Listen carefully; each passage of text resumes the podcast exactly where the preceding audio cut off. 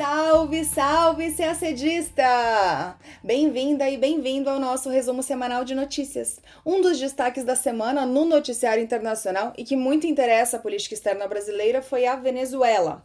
Um relatório do Conselho de Direitos Humanos da ONU aponta que o regime de Nicolás Maduro cometeu possíveis crimes contra a humanidade. Venezuela não é o destino da viagem de Mike Pompeo à América do Sul, mas é o principal tema. Aqui no Brasil, o secretário de Estado norte-americano deverá visitar as instalações da Operação Acolhida, em Roraima. Ainda falando de Américas, foi eleito o novo presidente do BID, o Banco Interamericano de Desenvolvimento. O ex-assessor de Donald Trump será o primeiro norte-americano a ocupar o cargo na história do banco. Os Estados Unidos enviaram mais um alto funcionário a Taiwan, um gesto que promete estremecer ainda mais as relações com Pequim. Outro grande destaque da semana foi o acordo histórico que Israel assinou com Emirados Árabes Unidos e Bahrein. E depois da renúncia de Shinzo Abe, o Japão tem um novo primeiro-ministro, Yoshihide Suga, que promete dar continuidade à política de seu antecessor. Ah, e a gente contou no podcast da semana passada, mas não custa lembrar. No dia 24 de setembro, quinta-feira, às 7 da noite, o professor e diplomata Hélio Franchini vai participar de uma live sobre o livro que ele acabou de lançar, Independência e Morte. Uma bela oportunidade para entender melhor o processo de independência do Brasil. E a novidade é que o IDEG vai sortear dois livros. É só entrar lá no Instagram do IDEG que tem todas as informações sobre o sorteio e sobre a live. Agora, vamos às notícias. Começamos falando sobre Venezuela. Um relatório publicado pelo Conselho de Direitos Humanos da ONU aponta que Nicolás Maduro e alguns de seus ministros estão ligados a possíveis crimes contra a humanidade. O documento foi divulgado na quarta-feira, dia 16. A comissão que investiga o caso aponta que autoridades e forças de segurança venezuelanas planejaram e executaram graves violações a direitos humanos no país desde 2014. Entre as práticas mencionadas no documento estão assassinatos, uso sistemático de tortura, desaparecimentos forçados e detenções arbitrárias. Segundo as investigações, os crimes foram cometidos de acordo com políticas do Estado. A comissão afirmou que Maduro e seus ministros do Interior e da Defesa não só estavam cientes dos crimes, como também deram ordens, coordenaram operações e forneceram recursos. O documento também menciona a crise humanitária, com a escassez de alimentos e de medicamentos, e que ficou ainda mais grave com a crise do coronavírus, o que levou mais de 5 milhões de venezuelanos a abandonar o país em 2020. Os membros da comissão da ONU pedem investigações mais aprofundadas sobre os casos mencionados no relatório e afirmam que o judiciário da Venezuela perdeu suas funções de controle sobre outros poderes do Estado. Segundo o texto, a Venezuela vive um colapso gradual das instituições democráticas, que leva ao aumento da impunidade de agentes do Estado. O chanceler do regime de Maduro, Jorge Areasa, criticou o relatório, que, segundo ele, é, aspas, cheio de falsidades, elaborado à distância, sem rigor metodológico nenhum, por uma missão fantasma dirigida contra a Venezuela e controlada por governos subordinados a Washington, fecha aspas. Já o embaixador da Venezuela nas Nações Unidas, Jorge Valero, disse que está cooperando com o Conselho de Direitos Humanos da ONU. As entrevistas feitas pela comissão foram remotas e a investigação também se baseou na análise de documentos confidenciais e arquivos de processos judiciais. O Itamaraty publicou uma nota apoiando as conclusões do relatório e convocando a comunidade internacional a boicotar as eleições legislativas convocadas por Maduro e marcadas para dezembro na Venezuela. Diz um trecho da nota, abre aspas. Em face do teor do relatório, o Brasil considera que um regime como o de Maduro não tem quaisquer condições ou legitimidade para convocar ou conduzir um processo eleitoral limpo e justo, e, portanto, que as eleições parlamentares convocadas pela ditadura para o próximo mês de dezembro não devem ser apoiadas pela comunidade internacional. Fecha aspas. Gente, a íntegra da nota tá lá no site do Itamaraty e vale muito a pena dar uma olhada. Na mesma página tem o link do relatório. E a visita do secretário de Estado norte-americano Mike Pompeo ao Brasil tem tudo a ver com a Venezuela. Nesse momento em que a gente grava o nosso podcast na sexta-feira, Pompeu está em Boa Vista, em Roraima, para visitar imigrantes venezuelanos. Lá está previsto um encontro entre o secretário norte-americano e o ministro brasileiro de Relações Exteriores, Ernesto Araújo. Na agenda, Pompeu tem uma visita ao posto de identificação e triagem da Operação Acolhida, o programa brasileiro que ajuda imigrantes venezuelanos. Pompeu também deve visitar uma instalação humanitária de higiene financiada pela Agência de Cooperação Internacional Americana. A passagem do secretário por Roraima faz parte de uma missão a quatro países da América do Sul. Três deles fazem fronteira com a Venezuela: Brasil, o primeiro país a ser visitado, Guiana e Colômbia. Ele também irá ao Suriname e retornará aos Estados Unidos no dia 20. A visita tem o objetivo de pressionar ainda mais o regime Maduro e deixar bem claro o posicionamento do governo de Donald Trump sobre a questão venezuelana. Segundo o Departamento de Estado, a viagem vai destacar o compromisso dos Estados Unidos em defender a democracia.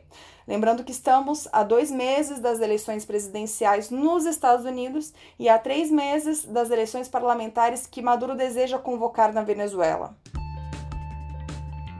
Ainda falando de Américas, Apesar das tentativas de adiamento por parte de alguns países, a eleição para a presidência do BID, o Banco Interamericano de Desenvolvimento, ocorreu na data prevista, no sábado, dia 12.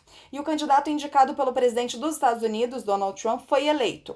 O norte-americano Maurício Claver Caroni recebeu 30 votos a favor e 16 abstenções vai ser a primeira vez que um cidadão norte-americano assume a presidência do BID em seus 61 anos de existência. Desde que o BID foi fundado, em 1959, o banco vem sendo dirigido por um presidente latino-americano e um vice-presidente proposto pelos Estados Unidos num arranjo que tem como objetivo fortalecer a identidade latino-americana do banco. Mas, quebrando uma tradição de seis décadas, Trump indicou Carone, seu conselheiro sênior para a América Latina. Além de quebrar a tradição, a indicação de Trump foi vista com desconfiança por alguns países porque Carone é um dos elaboradores das políticas mais linha dura contra o regime de Nicolás Maduro na Venezuela. A estratégia de países como Argentina e México, além da União Europeia, foi sugerir que o pleito fosse adiado para o ano que vem numa aposta de que Trump fosse derrotado nas urnas em novembro e que o democrata Joe Biden revertesse a indicação. Mas outros 17 países, incluindo o Brasil, se manifestaram contra o adiamento e a data foi mantida. O governo brasileiro se manifestou por meio de uma nota conjunta do Ministério da Economia e do Ministério das Relações Exteriores. Segundo o comunicado, Abre aspas. A proposta de gestão de Carone é pragmática, transparente, eficiente e associada a valores comuns e fundamentais às Américas, como democracia, liberdade econômica, desenvolvimento sustentável e Estado de Direito. Fecha aspas. Carone deve tomar posse em outubro por um mandato de cinco anos, em substituição ao colombiano Luiz Alberto Moreno, que comanda o banco desde 2005. A gente continua falando de Estados Unidos. Em uma clara provocação à China, o governo norte-americano enviou mais um representante a Taiwan. O subsecretário de Estado para Assuntos Econômicos, Keith Kretsch, chegou à ilha nesta quinta-feira, dia 17, e ficará três dias. Nesse período, ele deverá se encontrar com a presidente Tsai Ing-wen. A ilha é considerada uma província rebelde pela República Popular da China e qualquer movimento de aproximação com Taiwan é também uma afronta a Pequim. Em agosto, mês passado, o governo de Donald Trump já havia enviado o secretário de Saúde, Alex Azar, para aquela que seria a visita de mais alto nível ao país desde que os Estados Unidos estabeleceram relações diplomáticas com Pequim. Como resposta à visita de agosto, a China fez uma ameaça militar direto a Taiwan e dois caças seus chegaram a ficar na mira de baterias antiaéreas da ilha. Pequim se opôs publicamente à visita dessa semana. O porta-voz do Ministério Chinês das Relações Exteriores, Wang Wenbin, disse que a insistência dos Estados Unidos em planejar essa viagem vai encorajar os partidários da independência na ilha. O porta-voz também afirmou que o regime chinês vai apresentar uma resposta necessária. Nesta quarta-feira, um dia antes da chegada do subsecretário a Taiwan, dois aviões de patrulha marítima chineses voaram até a zona de identificação de defesa aérea de Taiwan e deram meia volta. Os Estados Unidos, como a maioria dos países, não tem laços diplomáticos formais com Taiwan. Em 1979, os Estados Unidos passaram a reconhecer a República Popular da China, sediada em Pequim, como a representante da China, e não mais Taipei. Mas ainda assim, os Estados Unidos são os principais fornecedores de armas da ilha e o mais forte apoiador de Taiwan no cenário internacional. Apoio que só vem aumentando nesse contexto de disputas com Pequim. Agora, uma notícia importante sobre Oriente Médio. Na terça-feira, dia 15, os Emirados Árabes Unidos e o Bahrein assinaram um acordo para normalizar relações diplomáticas com Israel.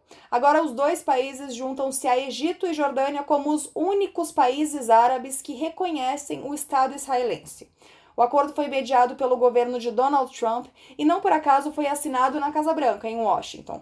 Antes da cerimônia, Trump disse a jornalistas que outros cinco ou seis países também vão anunciar acordos parecidos num futuro próximo. A normalização das relações envolve o estabelecimento de embaixadas e cooperação em várias áreas, como saúde, comércio e turismo. Além disso, muçulmanos poderão visitar locais sagrados do Islã em Israel. Como contrapartida ao acordo com os Emirados Árabes, Israel anunciou a suspensão, pelo menos temporariamente, da anexação de territórios na Cisjordânia, território considerado palestino pelo direito internacional. A gente sempre deixa bem claro aqui que é suspensão e não o cancelamento dos planos de anexação. Ou seja, os acordos não resolvem definitivamente a questão israelo-palestina. Além disso, não houve nenhuma contrapartida à causa palestina no acordo com o Bahrein.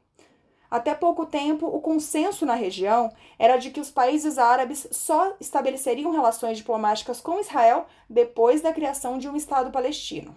Durante a cerimônia, os chanceleres árabes fizeram questão de dizer que seus países não vão abandonar a reivindicação de uma solução de dois estados, mas isso não convenceu os palestinos. Enquanto ocorria a cerimônia nos Estados Unidos, Palestinos da faixa de Gaza lançaram um foguete que atingiu uma galeria de lojas em uma cidade israelense e feriu duas pessoas. Israel revidou, lançando 10 ataques aéreos contra Gaza. Não há informações sobre mortos em nenhum dos lados da fronteira. A faixa de Gaza é controlada pelo Hamas, que não assumiu a autoria do atentado, mas que condenou os acordos. A Organização para a Libertação da Palestina, OLP, reconhecida pela ONU como representante do povo palestino, também se opôs aos tratados. Tanto o Hamas quanto a OLP afirmam que os acordos só trarão mais violência. Os acordos também envolvem a rivalidade contra o Irã, rivalidade essa compartilhada tanto pelos países árabes em questão, quanto pelos israelenses e, claro, pelos Estados Unidos. Por esse motivo, o regime iraniano também condenou a assinatura dos acordos e a classificou como uma grande traição das causas palestina e islâmica. Vamos mudar de assunto para falar sobre Japão. Na quarta-feira, dia 16, o parlamento japonês elegeu o sucessor do então primeiro-ministro Shinzo Abe, que renunciou recentemente. O novo premier do Japão é Yoshihide Suga, que também assumiu esta semana a liderança do Partido Liberal Democrático, o partido que ocupa a maioria das cadeiras no parlamento. Suga ficará no cargo até a data que seria o fim do mandato de Abe, setembro de 2021. O novo premier tem 71 anos e durante muito tempo assessorou Shinzo Abe, coordenando a política entre os ministérios e as agências do Estado. Suga se comprometeu a seguir a política de seu antecessor. Analistas acreditam que ele dará continuidade também na área econômica. As medidas que marcaram a gestão de Shinzo Abe, conhecidas como Abenomics, envolvem uma política monetária ultra flexível, além de estímulos fiscais e reformas estruturais. Em sua primeira entrevista coletiva como primeiro-ministro, Suga disse que o maior desafio que o Japão enfrenta no momento é a crise do coronavírus.